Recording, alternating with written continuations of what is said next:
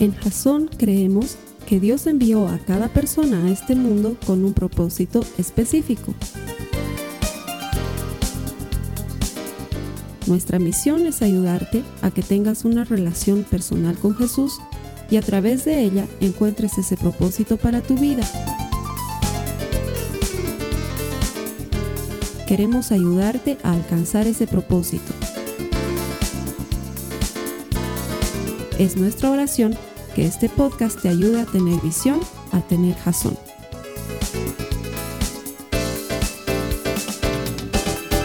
Ok, Jason, ahora vámonos a la palabra. ¿Quiénes están listos para recibir la palabra de Dios? Unos cuantos, pero eso es bueno, está bien. Vamos a seguir con nuestra serie Viajar ligero. Viajar ligero. La primera semana el Osby nos enseñaba que la manera de viajar ligero es no acumular, sino más bien soltar. En lugar de acumular, acumular, acumular, soltar, soltar. Es mejor tener un puño lleno y el otro libre para ayudar, para servir, para hacer otras cosas con esta mano útil, que tener los dos puños llenos y vivir afligido porque no tienes cómo hacer más.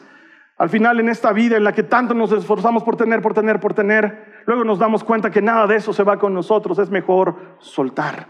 Eso lo veíamos la primera semana. La segunda semana, la semana pasada, aprendíamos que lo bueno suele ser el peor enemigo de lo mejor. Y andamos distraídos en lo bueno y nos olvidamos de atender lo mejor. Entonces el Señor quiere que nos enfoquemos en las cosas que realmente valen la pena. Y más aún cuando estamos en fin de año y cuando las cosas se presentan muy distractivas, ¿qué tal si pones tus ojos en lo que realmente vale la pena? Primero, en celebrar a Jesucristo. Segundo, en pasar un buen tiempo con los tuyos. Tercero, en que hagas que esto sea un buen testimonio para los demás. Poner tu enfoque en lo verdaderamente correcto. Y hoy vamos a hablar de un tema que considero central, porque muchos de nosotros probablemente lo tenemos y no nos hemos dado cuenta. El mensaje de hoy se llama eliminar la amargura. Dios quiere que eliminemos la amargura. ¿Por qué? Porque Él quiere que nos amemos, pero nuestro enemigo está empecinado en robarnos el amor. El Señor quiere que nosotros crezcamos en intimidad unos con otros, pero nuestro enemigo quiere matar nuestra intimidad. El Señor quiere que nosotros crezcamos y desarrollemos confianza unos por otros, pero Él quiere destruir. El enemigo quiere destruir tu confianza. El enemigo solamente ha venido a robar, a matar y a destruir. ¿A qué ha venido Jasón? A robar, a matar y a destruir. Y lo va a hacer si le damos la oportunidad. El enemigo no se toma vacaciones, no dice, ay, es Navidad, les he dado duro todo el año, los dejaré descansar un poquito. No, no, no. El enemigo, si puede matarte, si puede destruirte, si puede robarte, lo va a hacer. Si hay algo que hay que reconocerle es que sigue y sigue y sigue. Entonces no podemos permitir que Él encuentre una manera de destruirnos. Y sabes qué? La amargura es darle campo al enemigo. Mira lo que dice la palabra del Señor en Hebreos, en el capítulo 12, los versos 14 al 15. Dice, esfuércense por, ayúdame a leer lo que viene a continuación, vivir en paz. No, es hermoso cuando me ayudan a predicar. Ayúdenme a leer esta parte. Dice, esfuércense por vivir en paz. ¿Con, ¿con quiénes? Con todos. Esfuércense por vivir en paz con todos. Y procuren llevar una vida santa porque los que no son santos no verán al Señor.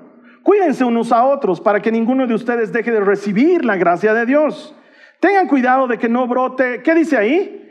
Ninguna raíz venenosa de amargura, la cual los trastorne a ustedes y envenene a muchos. ¿Qué está diciendo la Biblia? Ten cuidado.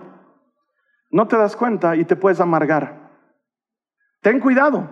La raíz de amargura puede salir aun cuando tú no estés consciente de ello. Y sabes qué? La amargura es el pecado más difícil de distinguir. Carlos Alberto, ¿la amargura es un pecado? Claro que es un pecado, porque la amargura proviene de estar ofendido contra alguien, de estar resentido contra alguien, de tener malos sentimientos hacia otra persona, y eso es pues pecado.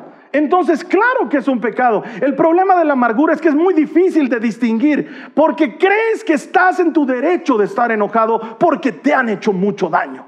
Y entonces, como no lo has hecho tú, sino que lo ha hecho el otro, el otro tiene la culpa y estoy en todo mi derecho de estar enojado, debería disculparse. Y lo que no nos damos cuenta es que al, al mantener esa actitud, por dentro empieza a crecer una raíz de amargura. Ninguno de nosotros tiene derecho a mantenerse ofendido, pero pensamos que tenemos ese legítimo derecho porque nos hicieron algo, porque hablaron mal de nosotros, porque nos traicionaron. Y lo peor es que ahora se viene Navidad. Y Navidad tiende a exponenciar todo, lo vuelve más grande. Lo hermoso es súper hermoso en Navidad, ¿no ve? Y lo triste, súper triste en Navidad como que nos damos cuenta más de la miseria y de la pobreza y de la envidia, y también nos damos cuenta más de la deliciosa comida y las amistades y el amor. ¿Y cómo es posible que en esta época pretendamos acercarnos a Cristo con un corazón que está corroído por dentro porque tiene raíces de amargura? Porque también te has debido poner a pensar, se viene Navidad y quiero verlos a mis primos, pero no quiero verla a mi tía Margarita porque aguanto a esa señora. Pero sí quiero verlos a mis primos, encontrarnos después de tantos años, volver a jugar los juegos de mesa que jugábamos, pero justo va a estar mi tía Margarita, que es una odiosa. Ma, no hay posibilidad de que no le invitemos al tía Margarita este año. Eso pasa en Navidad. ¿Cuántas historias navideñas hay de, ay, no me queda otra que ir donde mis suegros? Y tienes que ir con tu cara de póker, de feliz Navidad, señora. Y ella te dice, feliz Navidad a ti. Qué horrible es pasar por esas cosas. Oye, creo que una de las cosas que tenemos que soltar para viajar ligero es soltar la amargura. ¿Sabes por qué? Porque no puedes controlar lo que hacen otras personas, pero siempre puedes controlar cómo reaccionas tú. No puedes controlar lo que otros te vayan a hacer, pero siempre puedes controlar cómo tú vas a responder. Y el enemigo está atento para sembrar semillas de amargura en nuestro corazón. La amargura tiene raíces muy peligrosas. No sé si te conté, pero un tiempo atrás tenemos un jardín bien bonito aquí en la casa y tenemos unos árboles de duras, de ciruelo, perdón, que los cuidamos mucho porque el ciruelo que da es delicioso. Pero el año pasado no dio mucho ciruelo y fue porque no lo podamos bien el árbol antes, pero además porque había empezado a crecer hierba mala y yo no sabía, habían unas hierbas ahí. Y yo vi las hierbas y agarré la cortadora de pasto y fui a hacer de jardinero atrás, le hice volar toda la hierba. Un par de semanas después, otra vez. Entonces la señora que hace la limpieza me dice, ah, es que mal jardinero eres. Tienes que sacarlo de raíz, me dijo. Si no lo sacas de raíz, va a seguir saliendo y va a cundir todo.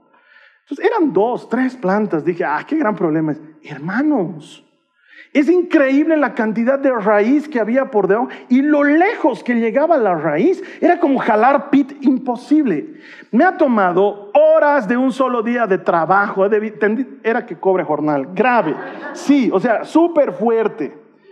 De hecho, investigando, me he enterado que existe un bosque de árboles en Utah, en los Estados Unidos, un bosque de álamos de 42 hectáreas que se considera el organismo vivo más grande y más antiguo de nuestro planeta, porque resulta ser que es un solo organismo vivo, porque tienen una sola raíz. Son más de 40 mil árboles en un territorio de más o menos 42, 43 hectáreas. Llegan a pesar, ¿cuánto me ha notado? 6 mil toneladas juntos, pero tienen una sola raíz que los conecta a todos. No son varias raíces, es una sola. Los científicos se han dedicado a estudiarlo y han logrado determinar que si se sacara toda la raíz, se lograría obtener 20 mil kilómetros de raíz. Para que te des cuenta que es eso, es la mitad de la circunferencia de la Tierra. Eso es lo que hay debajo de 42 hectáreas de árboles. La raíz crece dentro y es muy profundo y es muy grande lo que ocupa y tú y yo no lo sabemos. Porque crece en la oscuridad, crece donde no la ves. Quizás alguno de nosotros hoy tiene una raíz de amargura y no lo sabía. Unos años atrás me reuní con un hermano que había salido de la iglesia. Cuando se fue de la iglesia se fue súper en paz y por buenos motivos. Y yo no tengo drama que alguien quiera irse a otra iglesia, está muy bien. Pero después de un tiempo de que él se fue a otra iglesia ya no me hablaba. Nos veíamos en la calle y ya no me saludaba. Nos encontramos alguna vez y me hacía la cara a un lado. Y yo decía, ¿qué le ha pasado este hermano? Hasta que un día, unos meses atrás, Él me llamó por teléfono y me dijo, hermano, te quiero invitar a comer algo, quiero charlar contigo. Yo dije, ¿qué ha pasado? Me voy a comer con el hermano y empieza a contarme y me dice, yo dejé de hablarte porque en la iglesia a la que yo estaba asistiendo, nos dijeron muy claramente que tú en tus prédicas varias veces te habías burlado del ministerio que nosotros tenemos para eh, hermanos que no, que no pueden escuchar, hacemos lenguaje a señas y entonces transmitimos nuestras enseñanzas y nuestras prédicas con una hermana que está haciendo señas para los que no pueden escuchar el mensaje y nos han dicho que tú te burlabas de eso en tus prédicas. He dicho, ¿what? ¿Por qué me iría a burlar de algo así? Entonces le digo, casi digo su nombre, le digo, bro, bro, hermano, tú me conoces. Le digo, ¿cómo me iría a burlar de personas que, no, que tienen problemas de audición? Y me dice, no, sí, yo sé, Carlos Alberto, yo sé, pero tanto nos decían que les creí y he estado amargado contra ti durante mucho tiempo y quería pedirte perdón. Y le dije, no pasa nada, pero yo ni sabía que estabas amargado, no hay problema. Y claro, luego salí de esa reunión y dije, ¿por qué piensas así de mí? Y yo me ofendí en contra de ellos. Claro. es que así pasa. Sientes que es justificado. Sientes que te han hecho daño y que no merecías ese daño y te amargas y empieza a crecer por ahí dentro una raicilla de amargura. Mira lo que dice 1 Corintios el capítulo 13, en el verso 5, la segunda parte del verso 5 dice, el amor no exige que las cosas se hagan a su manera, no se irrita. ¿Qué dice a continuación? Ni lleva un registro de las ofensas recibidas. El amor no lleva un registro de las ofensas recibidas. La amargura sí. La amargura lleva un registro pormenorizado de lo que me has hecho. Me dirás que no te acuerdas de ese 27 de marzo que estábamos en la casa de tu mamá, cuando yo estaba con mi polerita a rayas blanca y negra. Ese día que han hecho fricasé en tu casa, me dirás que no te... ¿Por qué te acuerdas todo? Porque así es la amargura. La amargura se acuerda de cada detalle y empieza a envenenar tu corazón. Estaba hablando de este tema con la Carly antes de preparar el mensaje y le decía, gracias a Dios yo estoy libre, cero amarguras de mi corazón, sano, sanísimo. Hasta que llegué al final del mensaje y me di cuenta que la amargura puede crecer sin que tú lo notes, porque es peligrosa su raíz y es venenoso su fruto. Mira lo que dice Hebreos en el capítulo 12, en el verso 15. Tengan cuidado que no brote ninguna raíz venenosa de amargura, y ahora sí, ayúdame a leer, la cual los trastorne a ustedes y envenene a, ¿a cuántos? A muchos. El fruto de esta raíz es venenoso. Toda raíz va a producir un árbol y ese árbol va a producir un fruto. La raíz de amargura va a producir un fruto venenoso que te va a envenenar a ti y que puede envenenar a otros en el camino. Claro que pasa. Es como esa hermana que no la pude atender. Porque aunque me esfuerzo y aunque quisiera atenderlos a todos, no me da físicamente, soy humano, no me alcanza ni el tiempo ni los recursos y probablemente alguna hermana no la atendí como ella estaba esperando y entonces dice, ah, Carlos Alberto tiene sus favoritos. Y se queda esa raíz ahí y empieza a crecer solita por dentro. Y luego eventualmente va a envenenar a alguien más. Esta hermana se involucra en algún servicio, el que sea y está sirviendo con otra hermana a su lado. Y el Carlos Alberto pasa como siempre pasa cuando llega a la iglesia, está apurado y camina directo y saluda, hola, hola, y se pasa. Y la hermana dice, hola, hola, y no lo he podido saludar al pastor. Y la hermana originalmente amargada le dice, es que tiene sus favoritos. Entonces la otra hermana defiende y dice, no, el Carlos Alberto no es así, no tiene favoritos. Tiene, vas a ver clarito. Ahorita anda, debe estar con alguno de sus favoritos. Entonces la hermana ya ha recibido el pinchacito de la amargura. Va y justo el Carlos Alberto se ha encontrado con el Pablito, ¿no ve? Ah, lo ungido como pastor, clarito pues, es su favorito. Almuerzan juntos, fija, es su favorito. Y la hermana se envenena también. Dos semanas más tarde está en su grupo Conexión en el grupo Conexión están hablando de la palabra de Dios. El video del grupo Conexión lo hace el Carlos Alberto. Entonces ven y dice, ahora vámonos a nuestro grupo de discusión y hablemos de este tema. Y la hermana dice, ¿se han dado cuenta que el Carlos Alberto tiene sus favoritos? Y de pronto todo el grupo de conexión dice, cierto, nunca ha venido a visitarnos a nuestro grupo conexión.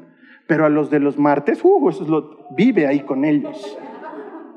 Y en menos que te das cuenta, el fruto de una raíz de amargura envenena a unos y a otros y a otros y a otros. La amargura cunde y puede envenenar tu familia y puede envenenar tu oficina y puede envenenar tu ambiente de amigos y tus relaciones interpersonales. Lo puede envenenar todo. Y hermano, hermano, estamos a punto, de, celebrar el nacimiento más espectacular de la historia y la gracia más maravillosa de la vida. Y sin embargo, nuestro corazón puede estar pudriéndose por dentro. No está bien, no podemos hacerlo. Necesitamos eliminar la amargura, necesitamos sacarla de nuestras vidas. Y lo peor de la amargura es que ese fruto venenoso lo estás comiendo tú todos los días y aquel a quien le tienes no sé, bronca o con quien estás ofendido, ni sabe. Tú estás muriéndote de bronca y el otro pasa y sigue saludando así, hola. Y tú dices, ah, desgraciado, infeliz lo que me has hecho, vas a pagar, vas a pagar la justicia de Dios, tarda pero llega. Mi Señor es implacable, poderoso, fiel, grande en batalla, destructor. Y el otro no sabe. Date cuenta que de veras la amargura es estar bebiendo un veneno diario esperando que el otro se muera y el otro no sabe. El otro está tranquilo. No tiene sentido. Así que quiero que me ayudes. Quiero que te hagas una pregunta honesta. ¿No será que tengo una raíz de amargura en mi corazón? Pregúntatelo. Porque quién sabe. Tal vez sí. Y no te has dado cuenta.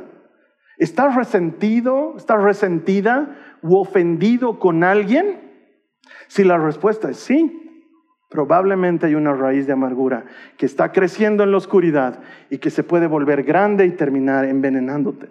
Así que yo quiero enseñarte hoy dos maneras bíblicas de eliminar la amargura. ¿Quién quiere aprender eso? ¿Quién siente que lo necesita? Dos maneras bíblicas de eliminar la amargura. Acompáñame a tu Biblia, Efesios el capítulo 4, los versículos 31 y 32, dice la palabra del Señor.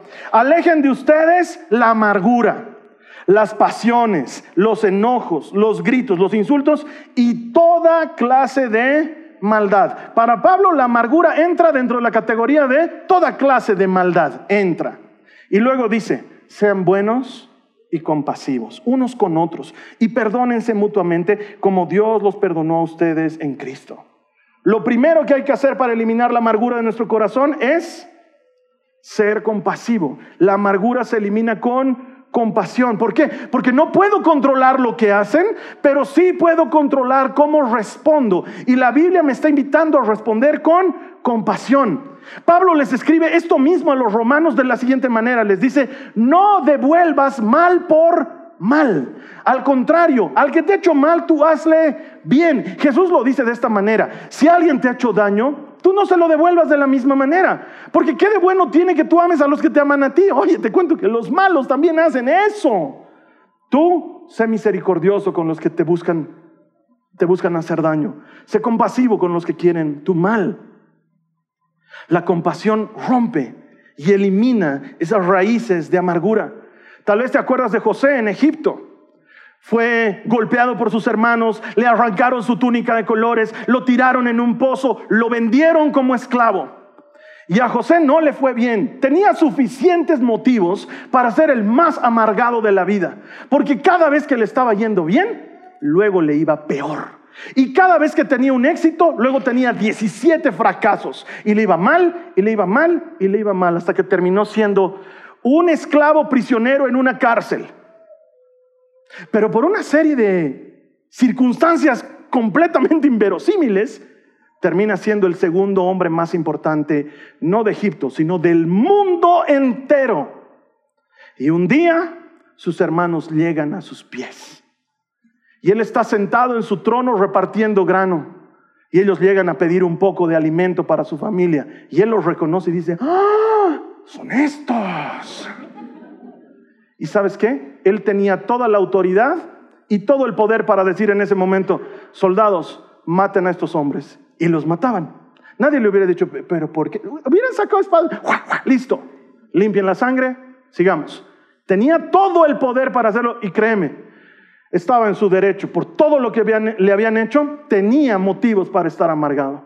Él podía haber dicho, no, no quiero que sea tan fácil, yo he sufrido hartos años, los vamos a torturar. Agarren a estos hombres y métanlos a la cárcel. Me han quitado mi túnica de colores, no quiero que entren pelados. Pero hermano, ¿por qué no podía? Después de todo le habían hecho mucho daño y tenía sobrados motivos para estar amargado. Pero en lugar de eso, con lágrimas les demostró compasión. Y cuando se reveló a ellos, no solamente les dio alimento, sino que les mostró gracia y favor. Y les dio un lugar en su reino cuando no lo merecían. Oye, este se parece mucho a un tal Jesucristo. Que pudiendo devolver mal por mal, decidió ser compasivo. Unos años más tarde, Jacob muere, el papá de José muere, y los hermanos dicen, ahora sí, ahora sí. Seguro no nos ha hecho daño porque el papá estaba vivo, pero ahora se ha muerto, nos va a romper. Entonces van y le piden audiencia y le dicen, José, ¿sabes qué? El papá no te ha dicho una cosa. Antes de que se muera con nosotros, nomás ha charlado, era especial el papá. Eh, nos ha dicho clarito así, a ver, no me quiero olvidar, clarito ha dicho, no vas a matar a tus hermanos, les vas a tratar con amor. Eso ha dicho. José no era sonso.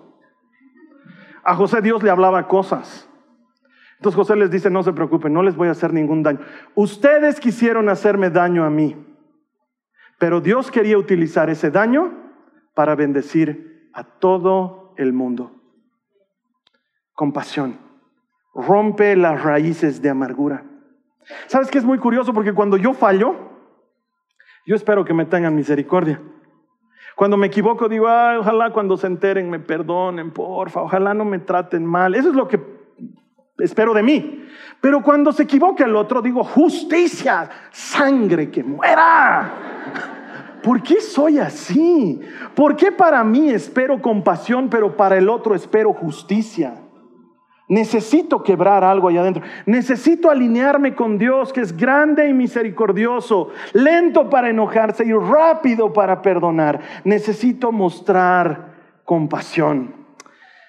No sé quiénes aquí son eh, amantes o tienen hobby con los juegos de mesa o los juegos de video. ¿Quién sabe quién les gustan los juegos? ¿Han jugado algo alguna vez en su vida? Yo cuando era chango jugaba un juego en Nintendo 64, sí, así de mayor soy. Nintendo 64, se llamaba Mario Kart. Mario Kart era un juego donde todos los personajes de Mario Bros. se subían en unos autitos y competían en pistas de carreras. Pero no era eso lo emocionante. Lo emocionante es que todo el camino estaba cargado de unos cubos que tenían unos premios especiales o trampas en las que podías caer. Y había uno muy hermoso, muy especial, el que yo pienso que era el mejor que te podía ocurrir en la carrera, era el rayo. Cuando te salía el rayo y tú lo agarrabas, el momento que tú querías, porque lo podías tener guardado ahí dos, tres vueltas, pero el momento que tú querías, accionabas el rayo y todos se volvían enanos. Y empezaban a caminar lento. Y tú podías pasarlos a toda velocidad con tu auto o incluso podías pisarlos. Cuando a mí me salía el rayo, yo lo activaba cuando estaban a punto de ganar, para y los pisaba a todos, sin misericordia. Porque así juego yo, por eso ya no juego. Sí, hermanos, yo tengo un problema, oren por mí. Yo no juego por, ay, es que es hermoso participar. No es hermoso, no, no te engañes. Es que lo importante no es ganar, lo importante es participar o disfrutar del juego. Mentira. ¿Cuándo le dan un premio al que más ha disfrutado del juego? Nunca. ¿A quién le dan premio? Al que gana. ¿Quién es el segundo? El primer perdedor. O sea, no me tomen el pelo. Entonces yo juego a matar. Entonces cuando hay juegos de mesa, los juegos de mesa son para ganar. A veces jugamos juegos de mesa y yo digo, no, ya estoy empezando a ser muy competitivo y empiezo a hacerme un lado porque tengo problemas. Jugamos cartas en mi casa, mi suegro es un gran jugador de cartas. Jugamos un juego que se llama Telefunken, no sé si existe en otros países. Es un juego donde tienes que armar escaleras y tienes que armar tricas, un juego de mesa. Y mi juego no, eh, perdón, mi suegro no juega como los demás. Todos yo juego, eh, soy pésimo en cartas, entonces yo juego a no perder. Voto mis cartas, no quiero tener cartas, voto, voto, voto, voto. En cambio, mi suegro no, aguanta, aguanta todas las vueltas, sus cartas ahí, a riesgo de perder malamente. Pero de pronto, el momento en que tú no lo esperas, ¡frum! Baja todas sus cartas y nos arruina a todos, nietas, consuegros, todos, sin misericordia morimos a sus manos. O quizás conozcas la temida carta. ¿La has visto alguna vez? ¿Has jugado uno alguna vez? Es un juego bien hermoso y bien simple. Tienes que tener una carta para ganar. Sí, es, tienes que irte deshaciendo de cartas. Pero de pronto a alguien le sale la carta que le arruina la vida al siguiente. Feliz dice uno y tú sacas tu carta. ¡Guaba! Y te quiere matar, ¿no? Te odia y te dice, ¿por qué me has hecho? Lo siento. y a veces hasta ni siquiera gana, sino por culpa de esa carta pierde. Y mi esposa no juega así. Mi esposa juega diferente a como yo juego. Jugamos con las cartas, le sale la carta destructora, yo me doy cuenta por su cara y digo, ahorita la va a matar a la Joaquina, la va a matar. Y cuando llega su turno, no bota la carta. Entonces yo la miro y le digo, nada más. Entonces digo, seguramente la siguiente vuelta. Y nada, y nada. Y nunca la usa. Yo le digo, ¿por qué? ¿Por qué no la.? Si a mí me sale esa carta, yo te destruyo a ti, a tus hijas, a las hijas de tus.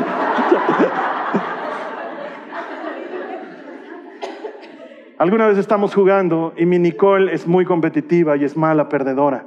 Entonces está alfombrando toda la habitación con su jeta, porque está perdiendo. Y yo estoy esperando hundirla, porque estoy furioso con su actitud. Y a la Carly le, le sale la carta para hundirla. Y no la hunde. Yo le digo, ¿por qué no lo haces?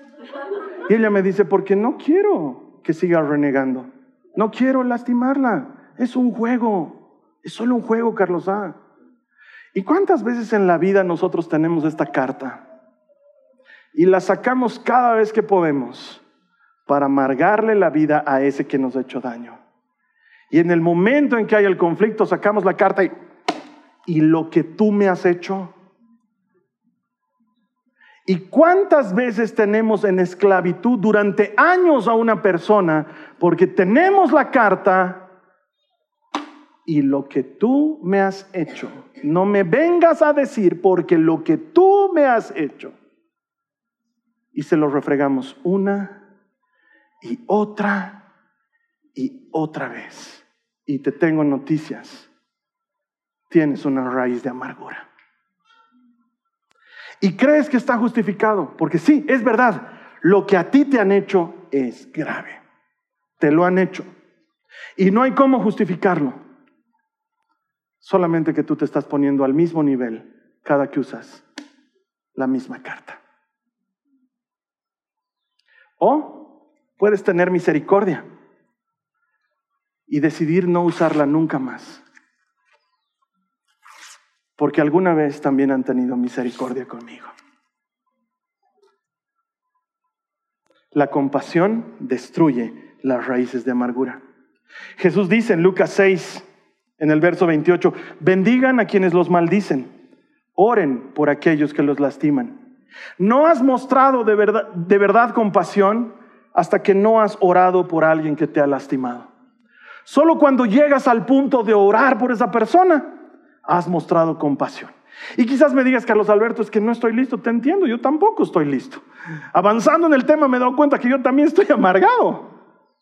Pero el Señor dice que la mejor manera es mostrar compasión y la mejor manera de mostrar compasión es orar por aquellos que te maldicen y bendecir a aquellos que te han hecho daño. ¿Y sabes qué? Puede que tu oración cambie a esa persona o puede que no la cambie, no lo sé. Pero siempre, siempre te va a cambiar a ti. ¿Cuántos dicen amén a eso? Tu oración puede o no cambiar a la otra persona, pero siempre, siempre te va a cambiar a ti. Dos cosas para destruir la amargura. Mostrar compasión y segundo, eliminar la amargura con perdón. Y ya los estoy escuchando. Es que tú no sabes lo que me han hecho. Y tengo que decirte que tienes toda la razón. No lo sé. No sé lo que te han hecho. No sé cuánto te han lastimado. Sí sé que te han lastimado, se nota. Solo no sé lo que te han hecho. Es toda la verdad. Pero hay una cosa que también sé. Jesucristo te ha perdonado a ti y me ha perdonado a mí. Es lo que sé. El perdón no es algo que entregamos porque alguien más lo merece. El perdón es algo que entregamos porque alguien más nos ha perdonado. Primero, recordar lo que dice Efesios 4:32, lo hemos leído hace un momento. Sean buenos y compasivos unos con otros y perdónense, que dice, mutuamente como Dios los perdonó a ustedes en Cristo. ¿Cuántos aquí han sido perdonados en Cristo? Tenemos una deuda de perdón con el Señor. ¿Cómo te ha perdonado Él? Gratis. Te ha perdonado completamente te ha perdonado incondicionalmente, te ha perdonado totalmente. El Señor te ha perdonado mucho, me ha perdonado mucho, porque no sé si tú lo tienes en cuenta, pero yo sí me acuerdo todo lo que Él me ha perdonado. Lo tengo súper claro y entiendo lo que me está diciendo en este pasaje. Entonces, para romper esa raíz de amargura, vas a necesitar perdonar. Y perdonar es dejar libre a alguien. Y cuando lo has dejado libre, te das cuenta que el verdadero prisionero había sido tú. Piensas que estás dejando libre a alguien y en realidad te estás dejando libre a ti. Y eso rompe la raíz de amargura. Mucha gente se me acerca para hablarme sobre una preocupación que tienen y me dicen, Carlos Alberto, he encontrado en la Biblia que eh, Jesús dice muy claramente que hay un pecado imperdonable y estoy súper asustado. Yo le digo, ¿por qué? Creo que he cometido el pecado imperdonable. Entonces yo siempre les digo, no has cometido el pecado imperdonable. ¿Cómo lo sé? Porque te preocupa haberlo cometido. Si no te preocupara, querría decir que tu conciencia está cauterizada y que lo has cometido ya.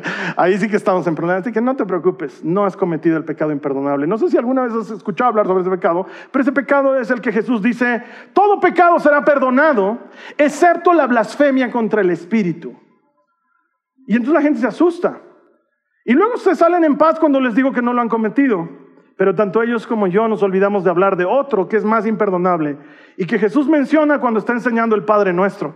Él dice, Padre, perdónanos nuestros pecados como nosotros perdonamos a quienes nos ofenden y no nos dejes caer en la tentación, sino que líbranos del mal. Porque tuyo es el reino, el poder y la gloria. Y quiero aclarar, dice Jesús, y lo dice textual en el Evangelio, quiero aclarar que si tú no perdonas a tu hermano, tu Padre no te perdonará a ti. Ese es un verdadero pecado imperdonable.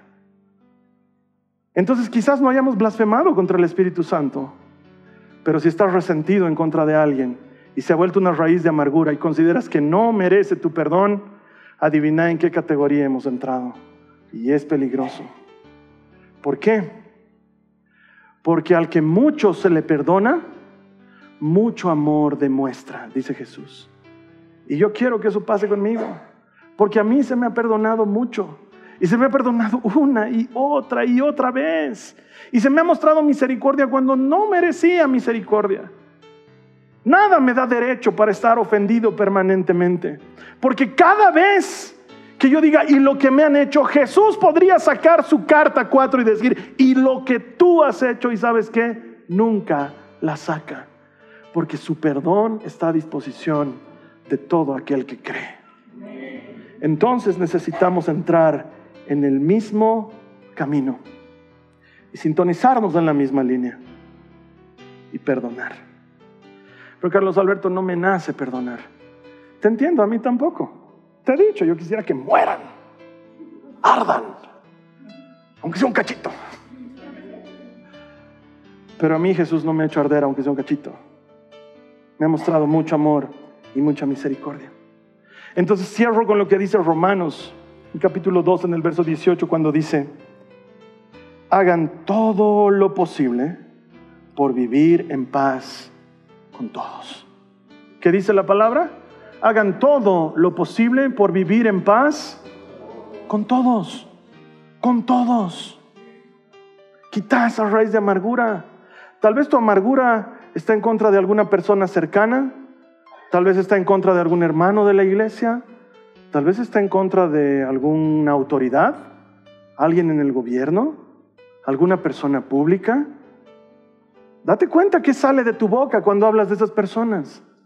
Tal vez necesita romper esa raíz de amargura siendo compasivo y perdonando. Ahora, tal vez no puedas ir a la oficina del alcalde o de no sé quién decirle, he decidido perdonarle. tal vez no puedas. pero puedes decírselo a Jesús y dejar libre a alguien para descubrir que quien estaba prisionero realmente había sido tú. Quiero orar contigo porque cuando yo terminé el mensaje me di cuenta que había estado muy amargado. Al principio le dije a la Carly, no tengo raíces de amargura. Y luego empecé a hacer el mensaje y dije, uy, a la fulana, quisiera matarla, porque me ha herido y ha dicho cosas muy feas de mí, me ha traicionado y me ha, me ha lastimado. Yo había dado todo por ella. Y al fulano, y me he dado cuenta que, ah, mi corazón está hediondo, necesito limpiarlo. Y nunca voy a tener ganas. Entonces tengo que hacerlo por obediencia y esperar que sea el Espíritu el que obra en mí. Y quizás sea tu caso. Por eso quiero orar contigo esta mañana y que repitas esta oración después de mí. Le vamos a dar gracias al Señor por el mensaje y le vamos a pedir que nos perdone primero y luego le vamos a pedir que nos dé fuerzas y valor para ser compasivos y perdonar. Si tú estás de acuerdo en hacer esta oración, quiero que repitas conmigo y que le digas al Señor, Señor Jesús, te doy muchas gracias por esta palabra que me has hablado hoy. Gracias por tu mensaje. Lo recibo. Quiero eliminar toda raíz de amargura de mi vida. Y quiero sacar todo fruto venenoso de mi corazón. Por eso Jesús, te pido que por favor me des ánimo y fuerza para ser compasivo con aquellos que me han lastimado y que revistas mi corazón de tu espíritu para perdonar como tú me has perdonado. Porque al que mucho se le perdona, mucho amor demuestra. Y tú me has perdonado mucho. Quiero amar como tú amas. Hoy elijo ser compasivo y perdonar, porque tú me has perdonado. Gracias Jesús. Esta ha sido una producción de Jason Cristianos con Propósito. Para mayor información sobre nuestra iglesia o sobre el propósito de Dios para tu vida, visita nuestro sitio web www.jason.info. Allí encontrarás muchos recursos para animarte en tu relación con Dios, enseñanzas, nuestro blog, prédicas y mucho más. Te lo deletreamos